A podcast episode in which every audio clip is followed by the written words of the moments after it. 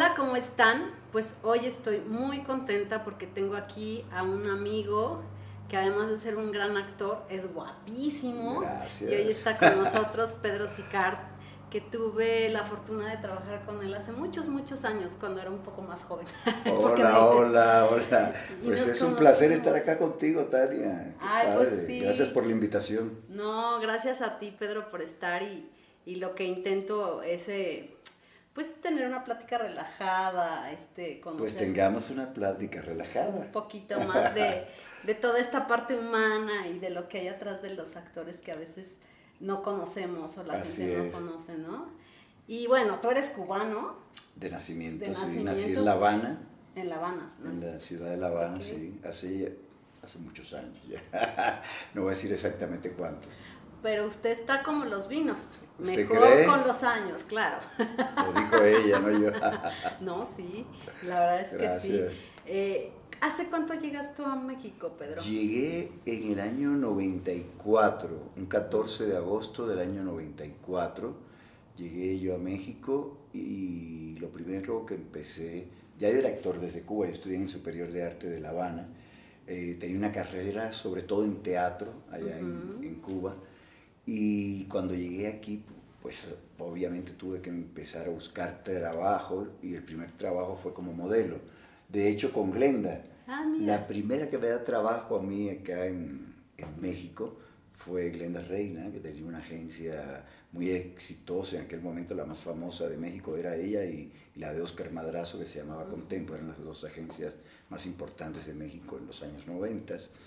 Y trabajé con ella muchos años. Qué padre. Sí. Fíjate que no, no, No sabías sabía esa parte. esa parte. No sabías esa parte. Oye, pero además estaba viendo que subiste hace como un mes este, unas cosas de, de can ¿Tú cantas? Eh, hiciste algo como de canto. Mira, realmente, eh, bueno, cuando estudié en el Superior de Artes, eh, obviamente tomas clases de expresión corporal, de dicción, voz, de canto, y bueno, le sé algo al canto, más no soy cantante, no me considero que cante, puedo entonar una canción, que es lo que hago en este concierto, es un concierto con una cantante cubana que se llama Argelia Fragoso. De hecho, tenemos próximamente el mes que viene, el 6 de mayo, en Yazatlán, para que vayan. Ok, En Yazatlán tenemos el concierto que se llama De Vuelta al Amor. ok. Y entonces ahí medio canto dos canciones con ella, que ella sí estudió dirección coral en Berlín, eso te digo, una excelente de las mejores voces de Cuba, Argelia Fragoso. Y yo digo básicamente poemas, son poemas de eh, autores cubanos y mexicanos, y hacemos como una simbiosis ahí entremezclada con boleros y canciones mexicanas y cubanas también. Entonces está muy padre el, el concierto. Pero bueno, he cantado, de hecho, cuando me gradué también mi tesis fue una comedia musical de Brecht eh, que se llama La Ópera de los Tres Centavos, y ahí también cantaba. Ok. Sí, he cantado varias veces en mi vida, muy poco, no te digo, no es algo que bailo mejor de lo que canto. Como buen cubano. O sea, los cubanos tienen el, el- el- el- ritmo por dentro. Exacto. Siempre. Yo no he visto un cubano que baile mal. Pues entonces, bueno, retomando, llevo ya como 29 años ya acá en, en En México. Ya Eres, eres nacido en Cuba, pero ya sí, bastante mexicano. sí, no, no, ya muy mexicano, me siento, mi corazón está aquí en México desde hace mucho, vaya, me siento cubano-mexicano. De hecho, eh, cuando viajo y estoy fuera de México me preguntan de dónde eres y yo digo que soy mexicano. Sí, no digo ya cubano. Ah, pues es que Ya me identifico ya más así con esta cultura, arraigas sí, ya son muchos años, te ¿Tú digo tienes 28 todavía años. familia en Cuba o ya no? Sí, tengo una hermana que ¿Sí? vive allá. Hermana, tengo otro hermano en Miami yo aquí en, en México. En México. Exacto. Y un hijo que nació en México pero vive en Nueva York. Ah, mira. Exacto. Oye, ¿y tú vas a Cuba? ¿Ya no vas a Cuba? Pues cuando vivía mi madre iba más seguido para verla, siempre Día de las Madres, Navidades y demás. Ya después que, que falleció eh, hace siete años, este, casi no voy. Realmente voy poco. Pasó toda la pandemia, estuve como cuatro años sin ir. Y el año pasado fui a ver a mi hermana porque llevaba mucho tiempo sin ver a, mi pobre hermana y, y la extrañaba. Ah, pues qué bueno, qué bueno que, que de pronto te das como esos espacios y, y y que ahora México es tu casa y que aquí has hecho como muchas cosas. Eh, llegas tú a México para retomar y llegas a actuar. No, no, no, no, te digo que, que lo primero que hice fue tocarle la, la, puerta a Glenda, le dije, Glenda, necesito trabajar. Yo traía el cabello por acá, era medio hippie, así, el güero, eh, era güero. Ajá. Sí, porque a mí se me puso el cabello oscuro acá en, en Ciudad de México, pero cuando llegué de Cuba y el Caribe y el agua salada y el mar, era así como bueno, el cabello largo, así todo hippie, ochentero. Y Glenda lo primero que me dijo, si quieres trabajar acá te tienes que cortar las greñas esas. Y entonces fui a hacer una estética, dije, córteme todo el cabello. Y me dijo, ¿usted está seguro? Le dije, sí, quíteme todo el cabello, déjemelo así cortito. Entonces me lo, me quité mi cabello y empecé a trabajar luego, luego en desfiles, me fue muy bien, pero bueno, extrañaba actuarlo. Yo le dije a Glenda, yo soy actor, yo no soy modelo, era un actor que modelaba. Eh, eh, es como contrario, casi todo el mundo empieza modelando y después actúa. No, yo, yo, me gradué de actor, trabajé mucho de actor y luego empiezo a, a modelar. Eh, me fue muy bien realmente, pero yo quería actuar. Entonces vine a hablar con el señor Eugenio Cobo aquí a Televisa iba a empezar en ese momento un curso que estaban buscando galanes, un curso especial que creo que fue el primero, y entré en ese curso, este, que habíamos mucha gente que luego ya son actores conocidos, ¿no? como Sarfati, Archie, eh, Jorge Luis Pila, estaba ahí Omar Germenos, eh, mucha gente ahí estuvo. Y, eh, en el CEA. En el CEA, fue un curso especial de un año.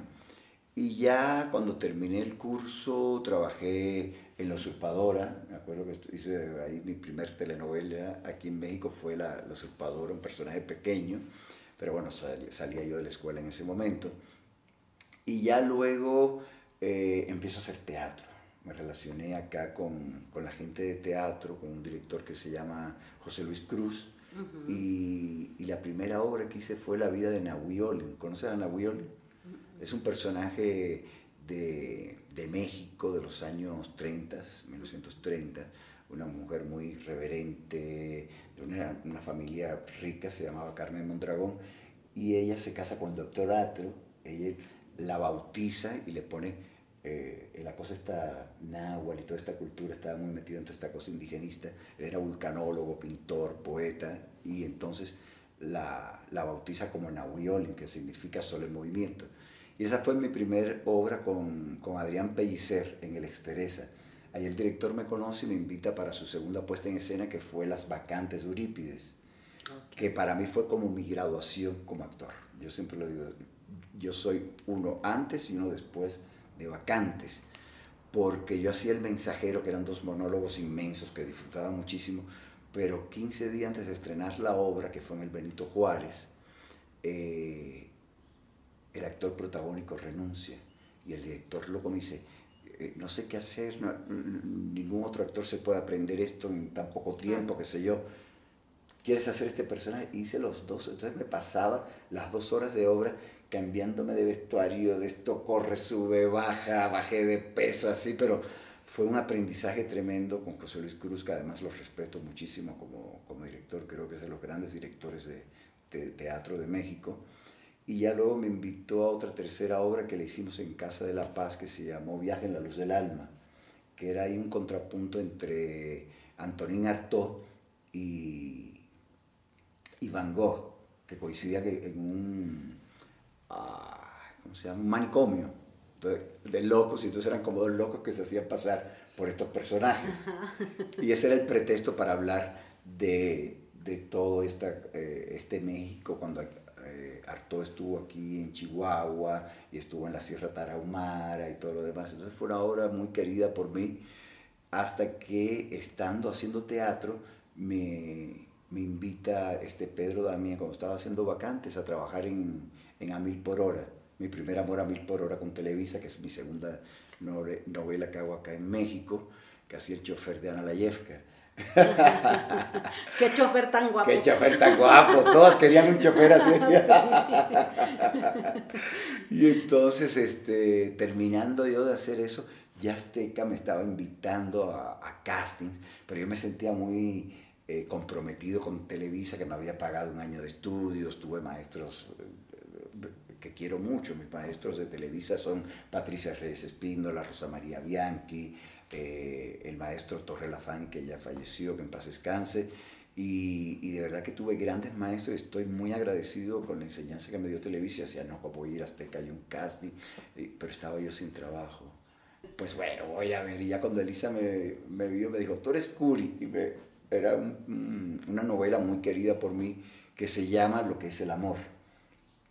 Para mí es un antes y un después de, en mi carrera, después de, de lo que es el amor, porque fue un exitazo, me fue muy bien, la, la gente me empezó a conocer después de, de, lo que es el amor, como el personaje este de, de Curi, que era ¿no, ¿no, la viste esa novela? ¿No sabes?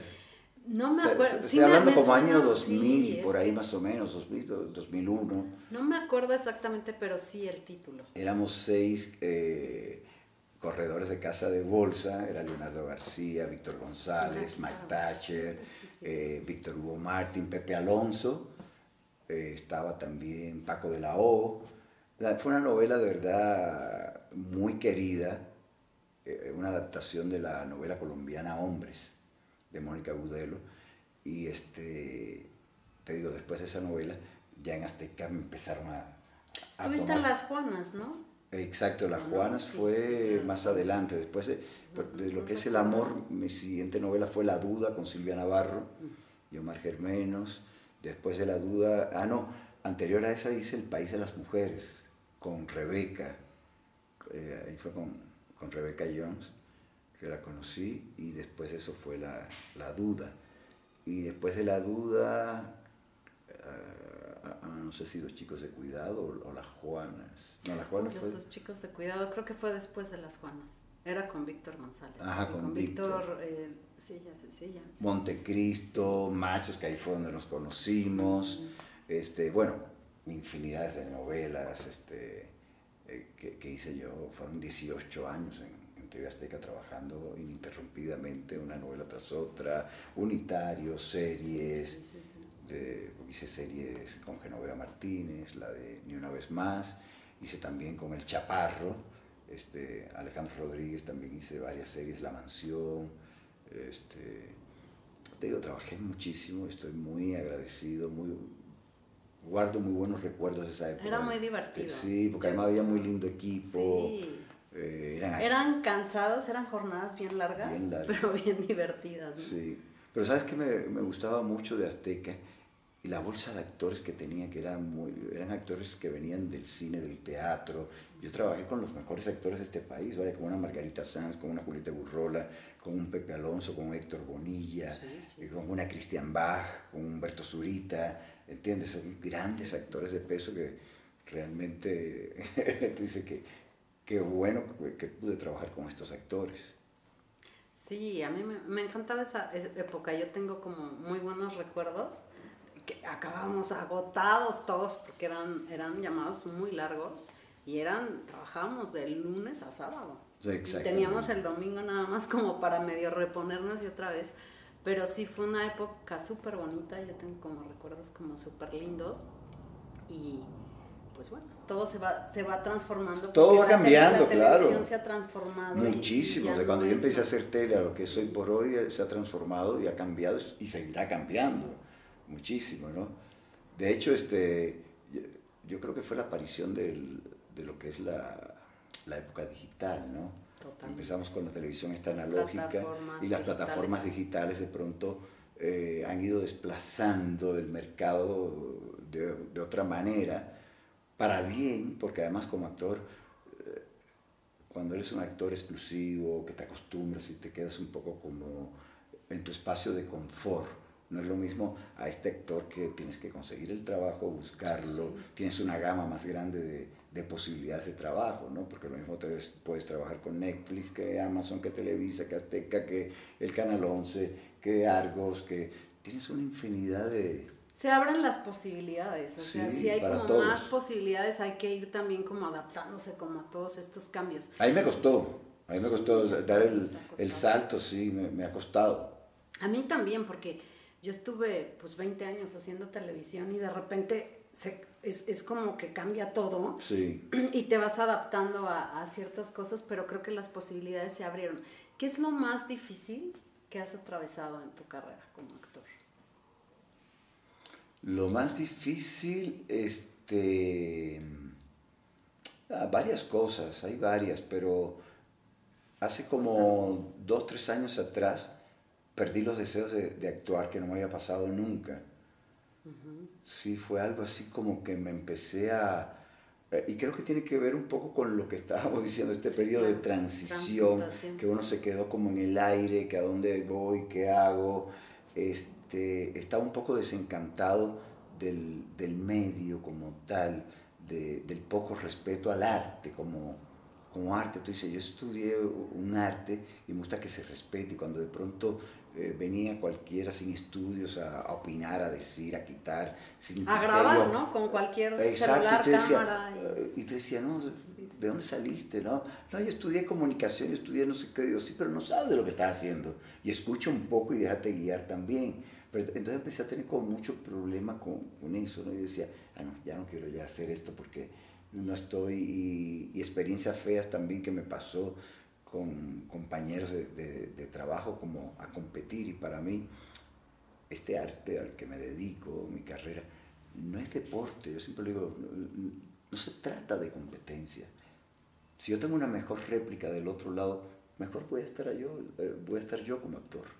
¿Entiendes? No se trata de competir, te, te, voy a joder, te voy a chingar, a ver qué voy a hacer. No, no, no, no. Al contrario, el, el trabajo nuestro se basa en la relajación. Mientras mejor mientras más estés relajado, mejor te va a salir el, trabajo. Entonces estaba un poco desencantado de todo ese tipo de, de cositas, ¿no? Y, un sinnúmero de... Y perdí las ganas de, de, actuar. Estuve como un año, así que dije, no, hasta que poco a poco... Dije, siempre me ha gustado producir. Es algo que, que, que, siempre he tenido como en mente. Eh, producir televisión, sobre todo, más que teatro, cine, qué sé yo el productor de televisión me gusta porque se mete un poco lo que estábamos hablando ahorita detrás de cámaras, ¿no? con lo que es la dramaturgia, con elegir un casting de actores, qué sé yo. Y hay que tener criterio para eso. Y de pronto descubrí que había gente que se dedicaba a esto que no sabía y decía, este lo puedo hacer muy bien. Yo tengo como una antena para decir, este actor sí, este actor no, qué sé yo. Y de pronto veía gente que decía, fulanita es muy buena actriz. Y yo miraba y decía, no. fulanita no sabe ni, hablar, ¿cómo va a decirles? Entonces, ese tipo de criterios a veces me, me dolían y decía, quiero ser productor, pero la vida siempre me ha puesto delante de cámaras, ¿no? es algo que puedo hacer más adelante. Puedo... Sí, claro. Mira, yo ahora estoy aquí entrevistándote. Exacto. O sea, uno se puede diversificar y sí, efectivamente, la gente que, que, llevamos muchos años en televisión tenemos mucho conocimiento. De pronto a mí también me pasa que llego y digo, pero es que está esta persona que empezó ayer y no sabe nada de lo que está hablando, ¿sabes? Es como... Y me está dirigiendo y tú dices, ay Dios, entonces a veces uno por humildad tú dices, bueno, lo voy a hacer, pero sí a veces te, te duele porque tienes que hacer cosas con las cuales no estás de acuerdo en, muchas, en muchos casos, ¿no? Sí, claro, hacia dónde lo están llevando, cómo lo están llevando. Entonces tú, tú fuiste recobrando como esa, como esa chispita solito. Y, sí, de pronto me volvió de nuevo, así, volví a tener fe, volví a tener confianza, a, a, darle como una vuelta a mi mente, ¿no? Decir, oh, no, pues la vida ahora va a ser así de esta manera y tienes que aprender, ¿no? Y, y, a tener un poco más tal vez de, de humildad. Y, y demás. Entonces, este, disfruto mucho lo que hago, me gusta mucho, a veces digo, no sé hacer otra cosa ¿no? que, que actuar. Este, si hay gente que, que, yo admiro porque dice, no, soy actor, soy esto, soy lo otro, son una, una cosa inmensa. Yo, yo, siempre digo, soy actor nada más, yo no puedo ser no puedo hacer muchas cosas así. Yo eh, aplaudo a Chaplin, por ejemplo, que hacía todo de manera magistral, ¿no? Dirigía, eh, hacía una coreografía, actuaba, escribía. Pero yo veo gente que de pronto hacen demasiadas cosas y yo, me siento incapaz. No, bueno, estás súper dedicado a lo tuyo y a lo mejor más adelante se abre como esta oportunidad. Ah, sí, lo que decía suerte, el conocimiento lo tengo, ¿no? Tengo la experiencia también y eso pues ayuda mucho, ¿no? En un futuro a poderte dedicar dentro de esta profesión en otras ramas, ¿no? Sí, porque Pueden también impartir es, clases también. Sí, porque también es importante de pronto pues abrir posibilidades de, de hacer como cosas distintas. Exactamente. Tú, Pedro, cuando ¿En qué crees eh, cuando tienes un mal día, cuando estás pasando por una racha como la que, la que me estabas contando de desesperanza? ¿De qué, qué, haces? ¿Tienes alguna religión, filosofía? Eh, ¿Cómo sacas fuerzas para salir adelante?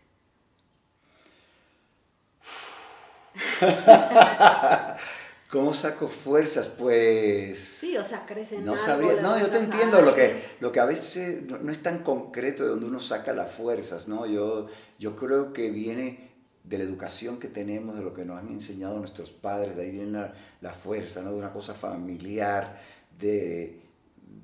Por ejemplo, yo soy solo en, en la vida, digo, yo tengo que pagar esto, hacer esto. Yo no tengo un, una mamá, un papá, una abuelita. No, no, no. Tengo yo que hacerlo. Y de ahí viene la fuerza, ¿no? De decir, tengo que levantarme y lo tengo que hacer, si no me muero de hambre. Claro. Entonces sí, yo creo que básicamente viene de ahí y de los valores. Te digo que la familia me ha inculcado de, de trabajar, de no dejarte caer, de levantarte cuando te caes y, y de ese tipo de cosas.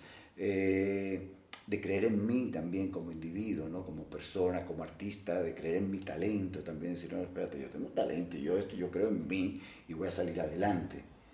Que creo que lo necesitamos todos, pero en, en, en la actuación tiene que ser muy, muy convincente, porque también a veces hay muchas posibilidades, entonces pues tienes que creer en claro. ese talento y en ese trabajo. Y, y a veces son más los años. no que los sí, entonces sí. tienen que creer en ti y decir, espérate, no, no, yo sé de mi, lo que valgo, lo que soy, y voy... Sí, y ese papel no me correspondía, pero me corresponderá otro, y porque, porque sí tienen que trabajar muchísimo la frustración. O sea, nosotros también, pero creo que a, eh, las personas que actúan o que se dedican a, a, a frente a cámaras, tienen muchos nos y tienes que saberlos manejar. ¿sabes? Exactamente, así mismo es. O también periodos en los que tienes como que no hay proyectos y entonces puede ser como un poco desesperante el tema de ¿y ahora qué hago? Claro. ¿no? A veces agradeces no tener tantos proyectos, sí, a veces también tú dices necesito descansar. Calma, sí. Por ejemplo, yo soy un actor que eh, tengo una amiga actriz eh, que ella se llena de trabajo todo el tiempo y que el corte y que el esto y el teatro y el laurita y, y digo, yo no sé cómo puedes, yo necesito Espacio, espacio, para mí. Para vivir también. ¿no? Exacto, para vivir, para relajarme, para desintoxicarme también de lo último que, que, hice, porque si no terminas haciendo el mismo personaje, que eso me ha pasado a mí como actor, de pronto en la época esta de Azteca que te decía, de pronto se le empastaba un personaje con el otro y dice, estoy haciendo lo mismo, no tengo chance para poderme limpiar, desintoxicarme de este personaje anterior, quitármelo también. Tú sabes que la tele se hace con una premura, muy con muy rápido, entonces no, no tienes el chance como actor de tener el proceso como en el teatro, de trabajar un personaje, de buscar matices, de buscar una voz, una identidad para este personaje. Y terminas como ensuciándolo y haciéndolo parecido al, al anterior que te funcionó. Entonces tienes que, que distanciarte. Yo siempre soy digo actores, distánciate de, lo, de, los personajes, tómate tu tiempo para agarrar el próximo, ¿no?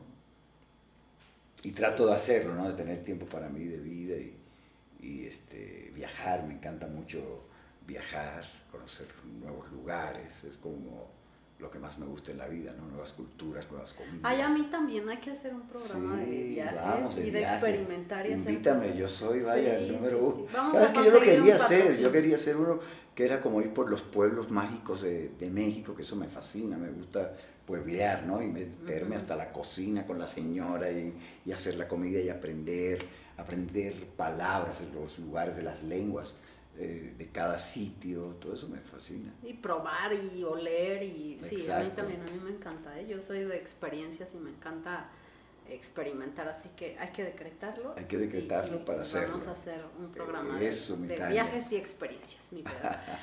¿Qué te da miedo? ¿Qué me da miedo? La pandemia, los temblores. sí, hablando de cosas ahorita que tú me decías, en la vida fuerte así, han sido dos eventos en mi vida muy, muy fuertes. Eh, fuerte es el temblor del 17, para mí marcó un antes y un después también, ¿no? De, porque cuando llegas acá a vivir a México, yo viniendo del Caribe, que allá no tiembla ni nada, la gente, ay, que tiembla, y uno, cuando no has tenido la experiencia, no sabes la magnitud de lo que te están diciendo, pero cuando ya tú lo vives y sabes las consecuencias y lo que ocasiona, pues te da pavor. No, y cuando ves, o sea, cuando ves el desastre, todo, todo ese día así, todo derrumbado de la ciudad, es una cosa que no se te va nunca de, de la mente, ¿no? Y del corazón y del alma.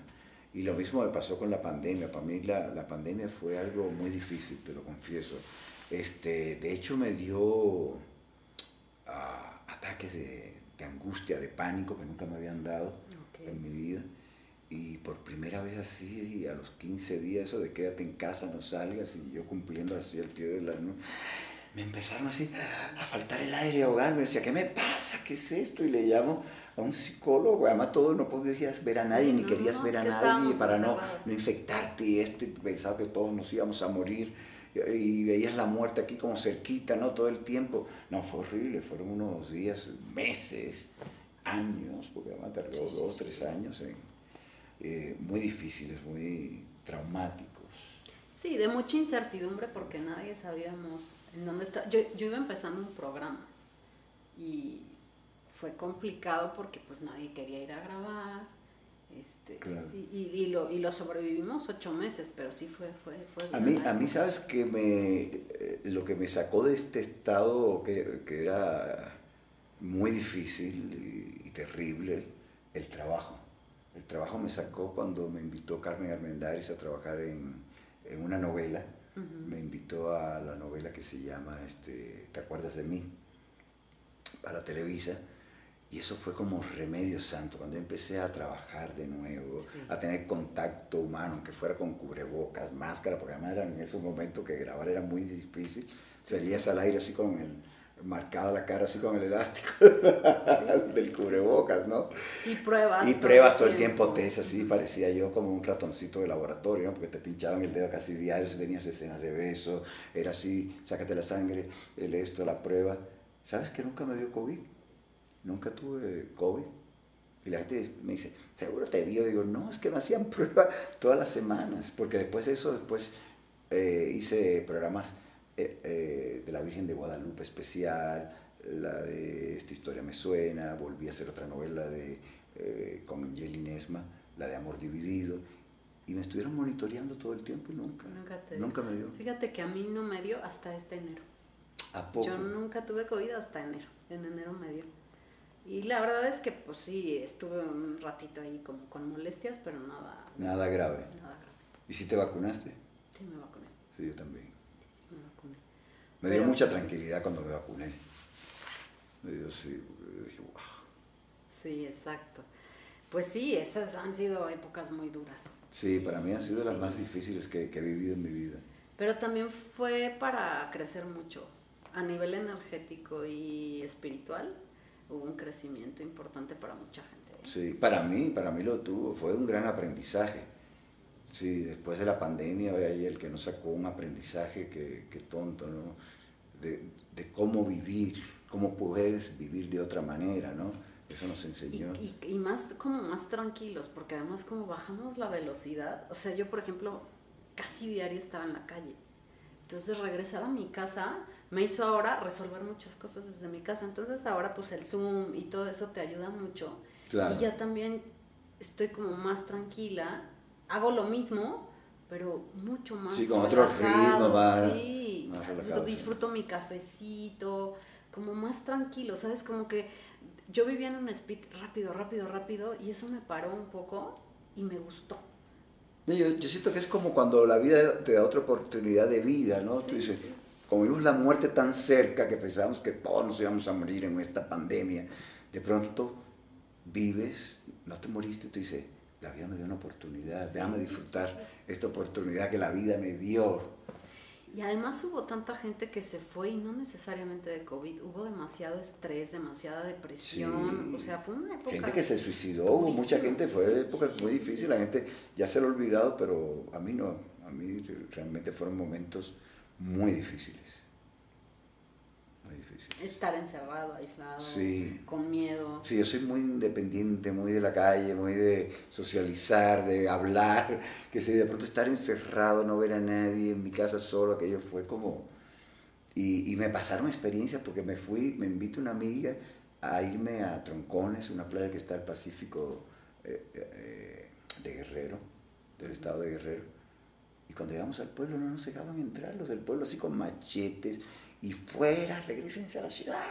Y se me hacía un egoísmo tan grande así, porque Pero era, la casa de ella. podía, por si llevabas el virus. o- Por si, claro, veníamos de la Ciudad de México y ya traíamos el virus, era así como, es como que te marginen por tener, eh, eh, imagínate a alguien que tenga una enfermedad y que de pronto ahí no te voy a tocar porque tienes, así te sentías como apestado. Sí, Sí, ¿Con era porque además la gente, o sea, era de ni, te me acerques. Ni te me ¿no? acerques, Era ¿no? un- un- una cosa extrañísima. Bueno, hasta el día de hoy ya se quedó así el Sí, el saludito, el puñito. así Sí. ya no. Ay, tan rico que es tan rico que es abrazar. y esto, y doy la mano y abrazo y todo, ¿entiendes? Sí, sí, sí. Era algo muy inhumano. Sí, fue, fue, muy, fue muy duro, pero creo que si, si lo sabemos aprovechar, dejó grandes eh, aprendizajes en todos los Sí. ¿Cuáles son tus mayores virtudes? Mis mayores virtudes.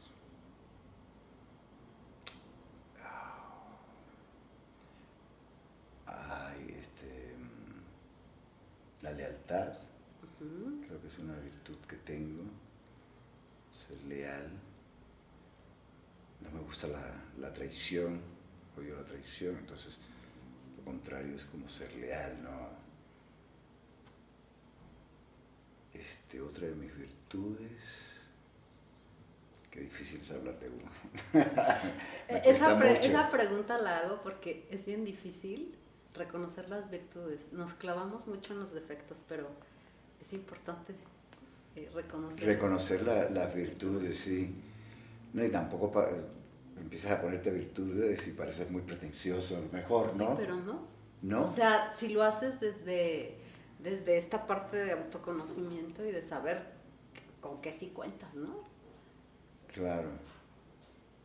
No, que- creo que, que mi carácter, hay algo en, en el carácter que tengo que, que es como de mi- mis virtudes, que quizás es como lo abierto, así que puedo ser... Este, Eres abierto y muy alegre. y ¿no? alegre, ya, Siempre te veo como sonriendo. Exacto, como sonriendo. Yo creo que esa actitud es como algo que yo tengo a, a mi favor, como una virtud, ¿no? Esa parte... La lealtad, la alegría. ¿Qué más? Tengo alegría, pero tengo mal genio también. Ah, tengo bueno, un genio. de- Eso, eso va pegado conjunto. Todos tenemos nuestro ladito neurótico. Exacto.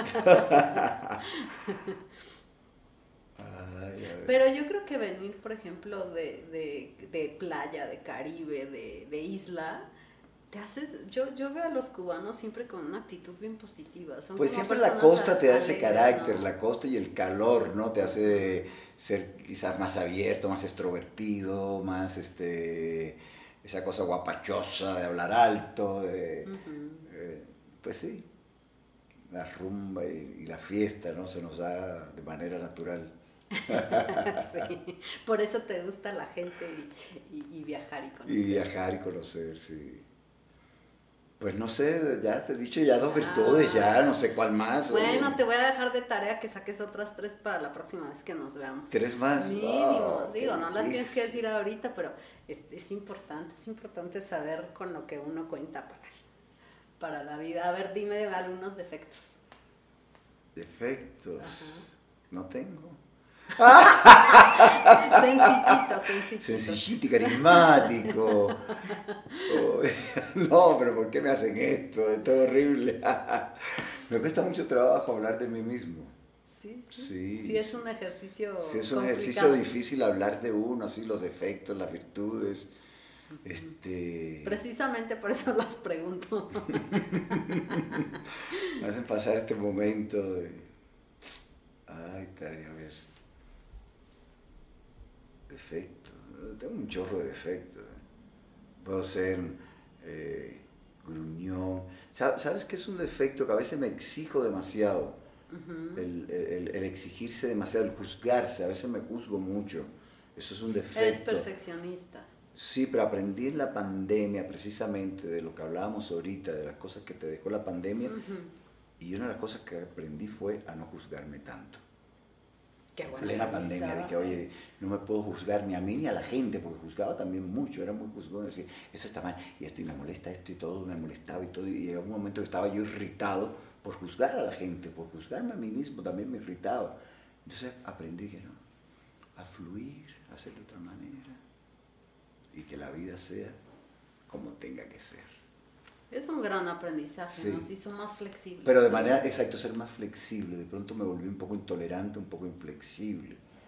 Y era por esa cosa de, juzgar mucho.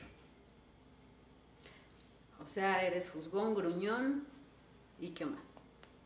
Gruñón también porque quiero que todo se haga así como, así un capricornio, que quiero todo así como, que se ya, ya te dije dos, dos virtudes y dos. Ok, ya. ya está bien, está bien. Esto está peor que cuando estudié en la universidad. es, como, es como examen, pero personal. No, me, me gusta mucho porque generalmente les cuesta mucho trabajo. Cuesta, sí, hablar. Y, y es, es, un ejercicio a veces como, como importante, ¿no? O sea, tener como localizados qué son tus puntos, tus virtudes y tus defectos. Pero bueno, pues eh, claro. ya ahí, ahí, ahí hay trabajo y ¿Tú, ¿Tú crees en la intuición? Sí, claro. ¿Sí? Sí, sí. ¿Cómo la conectas? con y, y realmente el, la actuación, eh, mi trabajo, tiene que ver mucho con la intuición, de intuir y tener una buena intuición, porque además no es intuir por intuir, sino aceptar con esa intuición. ¿Entiendes? Por dónde viene, de cómo descubrir, adelantarte un poquito, ¿no? que es esa cosa intuitiva a veces la intuición es más importante que el talento. Hay mucha gente que no tiene escuela actoral y son muy intuitivos y lo hacen con pura intuición y son buenísimos. Sí, sí creo en la intuición. ¿Y tú sientes algo o solamente te viene como ir un poquito más adelante? Es como, puedes sentir, puedes tener como lo que es la intuición, intuir algo, decir esto me conviene, esto no me conviene, a la hora de aceptar o no un personaje, un proyecto, tú dices, esto en este momento de mi carrera, en este momento en el que estoy, no me conviene, o sí me conviene hacer esto. Entonces ahí está la intuición. Sí, que a veces en automático dices no. Y, a mí sí me ha pasado que cuando sé que no y lo hago, yo Exacto, yo sabía que, no, debía haber hecho esto. Mi intuición me dijo que no y lo hice. Y eso pasa. Sí, es, por eso yo le puse sí a intuición, justo a, la plataforma y a, todo lo que estoy haciendo, precisamente porque la vida me llevó a sí hacerle caso a la intuición. Claro. O sea, cada vez que mi intuición me dice sí o no, paro. Y entonces digo, escúchalo, ahí está. Exacto, es escuchar, escucharnos nuestro, a nuestro cuerpo, nuestro corazón, nuestro instinto, ¿no? Escucharlo. Escucharlo, exacto. Pero como actor es importantísimo tener buena intuición. A la hora de, de, desarrollar una escena, de hacerlo como actor, ¿no? Como voy a enfrentar a un personaje o a este actor, esta actriz que tengo delante. Claro. Tienes que tener muy buena intuición. Ha habido eh, actores con los que de plano no has podido. ¿Que hago química? Sí, muchas veces. Muchas veces, ¿verdad? Sí, muchas veces. Me, pasa que tengo mejor química eh, eh, la mayoría de las veces, pero sí me ha pasado con actores que no haces química. Pero es lógico, en la vida hacemos química o no con ciertas personas. Hay gente que te cae bien, hay gente que te cae mal, pero cuando te pagan. Sí, tienes que. Tienes que aguantar cuando no haces química. lo, lo malo es con tu pareja, cuando tienes pareja actoral, porque si la pareja sí debe hacer química, ¿entiendes? Sí, porque si no también es como muy forzado, ¿no? Claro, y lo he aprovechado también a favor eh, en la cosa actoral, eh, cuando el personaje son como enemigos y me caga y no hacemos química, lo aprovecho. sí, claro. Todas esas cosas, tú dices, la vida me lo puso solito, esto no... y bueno, porque hecho odio y te... Sí, sí, aquí está el hate. Exacto. ¿Qué te falta por hacer o qué te gustaría hacer? Me faltan muchas cosas este, por hacer. Me gustaría hacer en mi carrera, por ejemplo, más cine.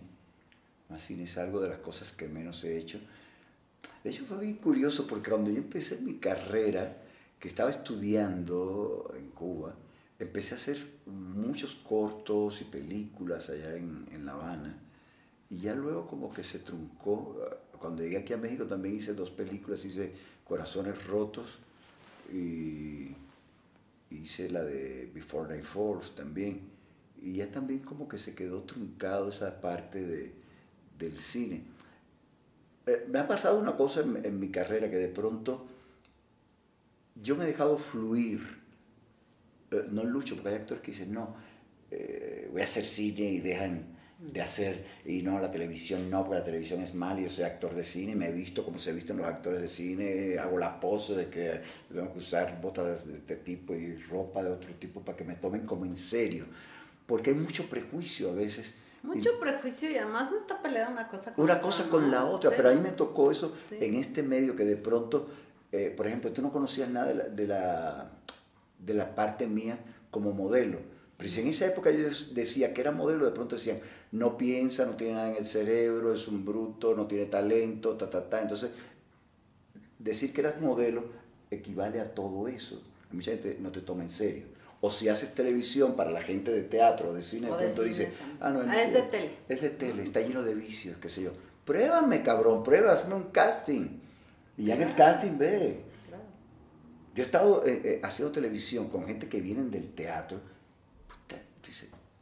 y esto es lo que tú me estás diciendo que es un gran actor que viene del teatro, y no quiero decir nombres, vaya, pero una cosa, no, de verdad, tienes que hacer un casting y tener criterio, volviendo a lo que habíamos hablado ahorita, gente que no tiene estudio, no tiene criterio, de pronto me ha tocado ser director y dice, no, es que tú eres de la tele, y tú dices, ¿dónde saliste tú? Si lo único que sabes es poner tres luces y qué sé yo, pero no sabes dirigir un actor, como le pasa a muchísimos que salen de la escuela, así que tú dices, güey, así no se dirige un actor, no tienes ni el vocabulario no sabes cómo hablar con un actor y detonarle cosas y dirigirlo. Entonces, pasa mucho eso, por eso a veces, ya me entendiste por qué me quería no, sí, no, no, yo porque, porque me he enfrentado con ese tipo de, de, situaciones. A todos nos ha pasado, porque inclusive a mí, por ejemplo, cuando me enamoro mucho de un proyecto y voy y lo presento y te lo empiezan a destruir, dices, no, es que esto va así, no, es que así no va a funcionar pues yo creo en eso, ¿sabes? Entonces también eliges, ok, hay, hay, batallas que sí, hay batallas que no, pero cuando ya creo mucho en algo, digo, yo voy a pelear por esto. Si no me dejan hacerlo así, prefiero no hacerlo. Pero también porque ya llevamos muchos años y ya también tienes la oportunidad de elegir qué haces y qué no haces. ¿no? Exacto te has ganado eso porque has trabajado mucho igual tú. Claro. Pero sí hay mucho prejuicio y sí este rollo de, es que viene de la tele. Exacto. Pues la tele, hacerla es... Es, muy difícil. es muy difícil. Hacer un buen personaje en tele es muy difícil, sobre todo por el tiempo, lo que hablábamos ahorita. El, el, proceso de trabajo es muy corto para crear un, buen personaje en la tele. Entonces tienes que tener muy buenas herramientas, muy buenos estudios, eh, mucho oficio también para poder estar bien en, la tele. Y yo creo que te da un callo tremendo. Todos los que han hecho tele lo saben, ¿no? no y Tienes que, resolver en muy poco tiempo. En poco tiempo, vas a muy a prisa, eh, resuelves rápido. Eh, tiene muchas ventajas. Entonces, ¿te gustaría hacer más cine? Me gustaría hacer más cine, pero te digo, he luchado mucho con, con, los prejuicios, ¿no? También eh, con, tu este, con tu fenotipo, con tu estructura. Ah, no, es guapo ya no tiene talento. pero si es, van como de la mano. es ¿Eh? una palomita, guapo y talentoso, ¿qué más quieres? Sí, pero muchos conocen porque a veces quieres estar en proyectos y cosas y no te toman en serio porque te ven como el guapito tonto que no, no tiene talento, ¿entiendes? Te estoy hablando de una carrera larga, sí, llevo ya treinta y pico, casi 40 años ahorita, de, creo que 39 años llevo ya de carrera. Entonces he, tropezado mucho con eso, con mi edad también. Por ejemplo, yo siempre me he visto más joven de la edad que tengo. Y de estamos buscando a alguien de tal edad. Pero esto tengo la edad y dice, pero no te ves así. Y ahora estoy rubio y me dice, no, lo estamos buscando más joven. en fin, esto es un desastre. Ay, bueno, pero verás que, verás que estamos, Gajes del oficio. estamos en años de, de, de materialización de toda la construcción. No, ahorita estoy en muy buen momento, ahorita me siento muy bien conmigo, con mi vida, eh, profesionalmente estoy en muy buen momento también, este, Estoy por estrenar una, una serie ahorita que estoy muy contento, que es la de Neta Eva, que se estrena el, el martes 18 por las estrellas y de verdad que estoy como muy contento, muy ilusionado, lo que hablabas ahorita, ¿no? Cuando tienes un proyecto lindo, es una comedia de situaciones, con un gran elenco, todo el mundo muy talentoso, no me cae mal nadie, hay muy buena vibra en el equipo, porque trabajo con Mayrín, no sé si has trabajado con Mayrín Villanueva. No la he trabajado, pero es una chava muy alegre. Sí, es una tipaza, muy talentosa, guapa, y, y, el productor también, Elías Solorio, es otro tipazo, entonces tenemos un proyecto muy lindo y eso me tiene muy, muy contento ahora en este momento, con buena vibra, buena energía y a ver qué viene más adelante. Pues todas las cosas que, que desees y, y, que se van a ir construyendo. Oye, eh, hay que pensar en el programa este del viaje, lo que hablábamos ahorita, eso me gusta, Sí, un programa de, sí. de viaje estaría bueno.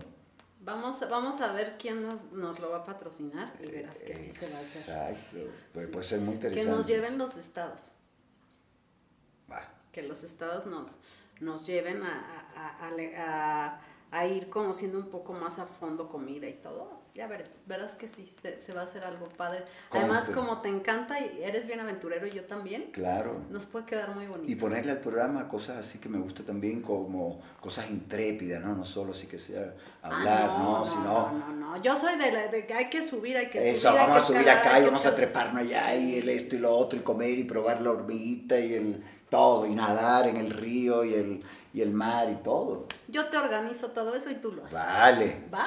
Conste. ¿Deal? Ya lo dijo la productora. Ah, muy bien. Pues Pedro, yo te agradezco mucho este tiempo, este, que nos hayas hablado un poco de ti, de tu vida y siempre es un gozo eh, platicar contigo. Gracias, gracias a Siempre- ti. Siempre tienes una gran sonrisa y eh, Me encanta pues, reírme. que vengan muchas cosas buenas. para Oye, no, gracias por, por la invitación, por tu espacio, este, que te vaya muy bien. Este, ya, Muchas gracias. ya lo veré. Pero de Ya verdad que muchas gracias por la invitación. Estoy muy contento de, de que me hayas invitado y, y me he sentido muy relajado. Eh, espero que la gente me haya visto esta otra parte de Pedro Sicar, ¿no? que la gente a veces no, no conoce. Sí, ¿no? Como, como esta parte más sensible, más humana que a veces está. Aunque le- les debo tres virtudes y, Y tres defectos. y tres defectos. Dije dos. Bueno, es, es, esta- Eso se los dejo de tarea para el próximo programa. Exactamente. Muchas gracias, suscríbanse a nuestro canal y nos vemos aquí el próximo miércoles. Muchas gracias, Pedro. No, gracias a ti. Bye bye. Bye.